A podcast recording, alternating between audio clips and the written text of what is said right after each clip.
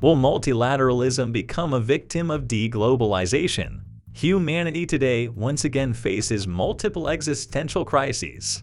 The most urgent of these can only be tackled through global cooperation.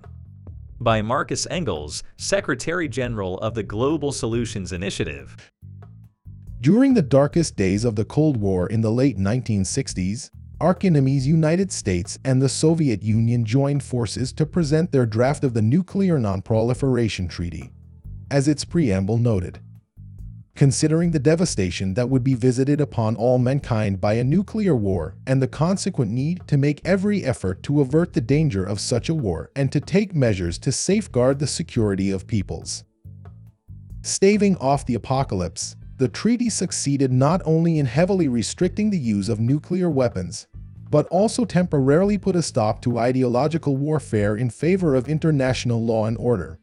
A historic achievement it strengthened the multilateral order and rule of international law that arose after World War II with the founding of the United Nations. Major multilateral treaties were, of course, not just a product of the first half of the 20th century. In 2015, the global community came to near universal consensus with the Paris Agreement on climate change and the related Sustainable Development Goals. On a symbolic level, the landmark achievement recognizes that the most urgent challenges of the 21st century can only be tackled through global cooperation. Just as we saw with the nuclear arms race, humanity today once again faces multiple existential crises including, to name just a few, climate change, the biodiversity crisis, the threat of pandemics, rising geopolitical tensions, and an uneven distribution of wealth. Compounding these challenges, the increasingly dominant narrative sees an entrenched rivalry between democracy and authoritarianism, a story now being told by governments, scholars, and journalists. Currently, many observers are busy arming themselves for intellectual battle. This mode of thinking finds its way into declarations and strategy papers such as the West's so-called strategic rivalry with China. In 2021, US President Biden hosted an over-the-top democracy summit, and even the all-encompassing strategic partnership between China and Russia is an alliance to fend off supposed Western interventions. This trend will continue because many governments and institutions around the world are now at work on strategies for dealing with their respective rivals. Against the backdrop of challenges like the corona crisis and the invasion of Ukraine, Many state actors are now striving to boost strategic independence and investing efforts into deglobalization. Indeed, the last two years have shone the spotlight on issues like the fragility of supply chains and the dependence on strategically important components and resources, issues severe enough to not justify a return to turbo-globalization. This leads to our main question. Does the shift towards deglobalization necessarily spell the end of multilateralism? a system characterized by stable international institutions and a rule-based order. Recent developments from the inflationary use of the buzzword plurilateralism to the shift towards ad hoc alliances and the increasingly common rejection of the Western-dominated international institutional order create the impression that yes, deglobalization could indeed spell the end of multilateralism. The status quo is marked by two contradictory impulses. On the one hand, a rule-based multilateralism with its international institutions is now under threat. Yet at the same time meetings such as the COP27 climate conference in Sharm el-Sheikh and the G20 summit in Bali will still take place as planned. This leads to our next question. Will the notion of a competing world order undergird the next phase in foreign policy? Currently, observers focusing on rival systems often overlook key facts. We cannot forget that the democratization of international institutions is long overdue. While many of these post-war organizations support democracy in their own national structures as seen among G7 members for example, they have been less successful on an institutional level.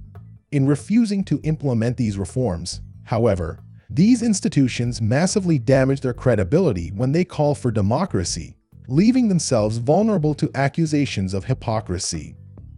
These accusations gain strength the more the so-called West stylises issues such as democracy, human rights, the primacy of international law, and the condemnation of wars to be a kind of moral compass guiding foreign policy, especially when war and breaches of international law have always been within the purview of actors worldwide.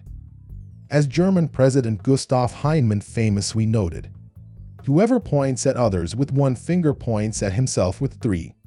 Democracies such as the United States and some members of the European Union are also in danger, as shown by the storming of the U.S. Capitol on the 6th of January 2021, as well as the unwavering support for Donald Trump among a significant segment of the American population.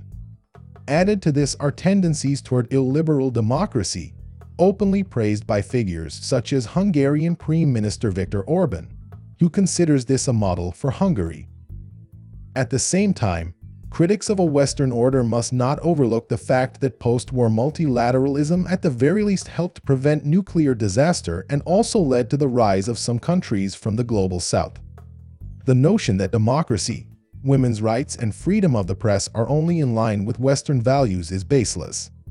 Anyone making this claim is either cynical, wants to secure their own power by any means, or has never spoken to people fighting for these rights around the world to avoid any misunderstandings. In this essay, I did not aim to relativize democracy and human rights, or to equate functioning democracies with authoritarian states. Instead, I want to warn against all-encompassing moral posturing in foreign policy, which ultimately sets up every state for failure and accusations of hypocrisy and, moreover, can even hinder progress towards finding solutions to major global crises. In the worst case, it can even trigger them.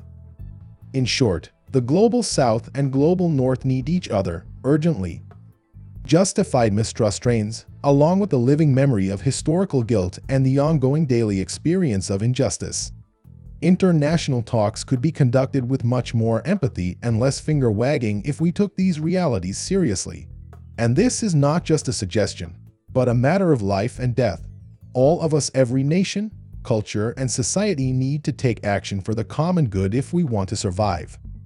This does not, however, imply that issues like human rights and standards for the environment and society should be divorced from negotiations on international trade agreements, nor does it preclude an outside show of support for democratic movements. Furthermore, this stance does not preclude sanctions. Indeed, the past few years have seen the rise of some kinds of sanctions in civil society as well. Against this backdrop, now is the time to use existing international formats for swift, bold dialogue to come up with powerful initiatives to save the planet. At the G20 summit in Bali in mid-November, for example, it would be a watershed moment if the Global South could be rallied to support a climate initiative that triggers more action on decarbonization. This could add increased momentum to the COP27 meeting in Sharm el-Sheikh, which takes place on the heels of the G20 summit. In the best-case scenario, this momentum could unleash a new dynamism in the sequence of summits hosted by the UN, the G20, and regional organizations. After all, the laudable effort of this year's German G7 presidency to advance the Paris Climate Agreement through a climate club will only have an effect if China, India, and other major CO2 emitters join. The upcoming G20 presidencies present a major opportunity for progress, since the Indonesian presidency will be followed by India, Brazil, and South Africa, thus shifting the focus of the G20 to the Global South. If these nations decide to join the climate club as proposed by the German government, it does not imply that the Global South nations are joining a G7 initiative they did not initiate themselves. Rather, in expanding the Climate Club, the countries most severely affected by climate change could support this new initiative motivated by their own self-interest, and in turn breathe new life into international efforts to combat climate change. The Climate Club, which was conceived as an open enterprise, even if the term club frustratingly suggests otherwise, could significantly boost its power by integrating social movements, such as Fridays for Future, and speaking on equal terms with the many decarbonization initiatives from the business community. Climate change is, of course, just one issue that calls out for international action. In the case of pandemics, it is evident that they can only be only be fought on a global scale. This requires establishing healthcare and prevention as a global public good, which in certain cases can result in limited patent protection and also necessitate boosting production capacities for vaccines and other medicines, for example in Africa. The rule of thumb for pandemics is simple. No one is safe until everyone is safe. The list of topics goes on. Securing biodiversity, overcoming poverty within and between societies, and arms control are challenges with a planetary dimension that will shape the contours of our future. And this generation will also need to find a rules-based approach to the digital age if digital disruption is not to completely undermine our coexistence, our security, our societies, our economic and trade relations, and our values. This text was written in the spirit of yesterday's arms control agreements. On the eve of the G20 summit and COP27, it calls for innovative and fair multilateralism and the creative use of existing international institutions by Markus Engels, Secretary General of the Global Solutions Initiative. Published by the IPS Journal on October 31, 2022 and put into this audio version by Studio Fritz.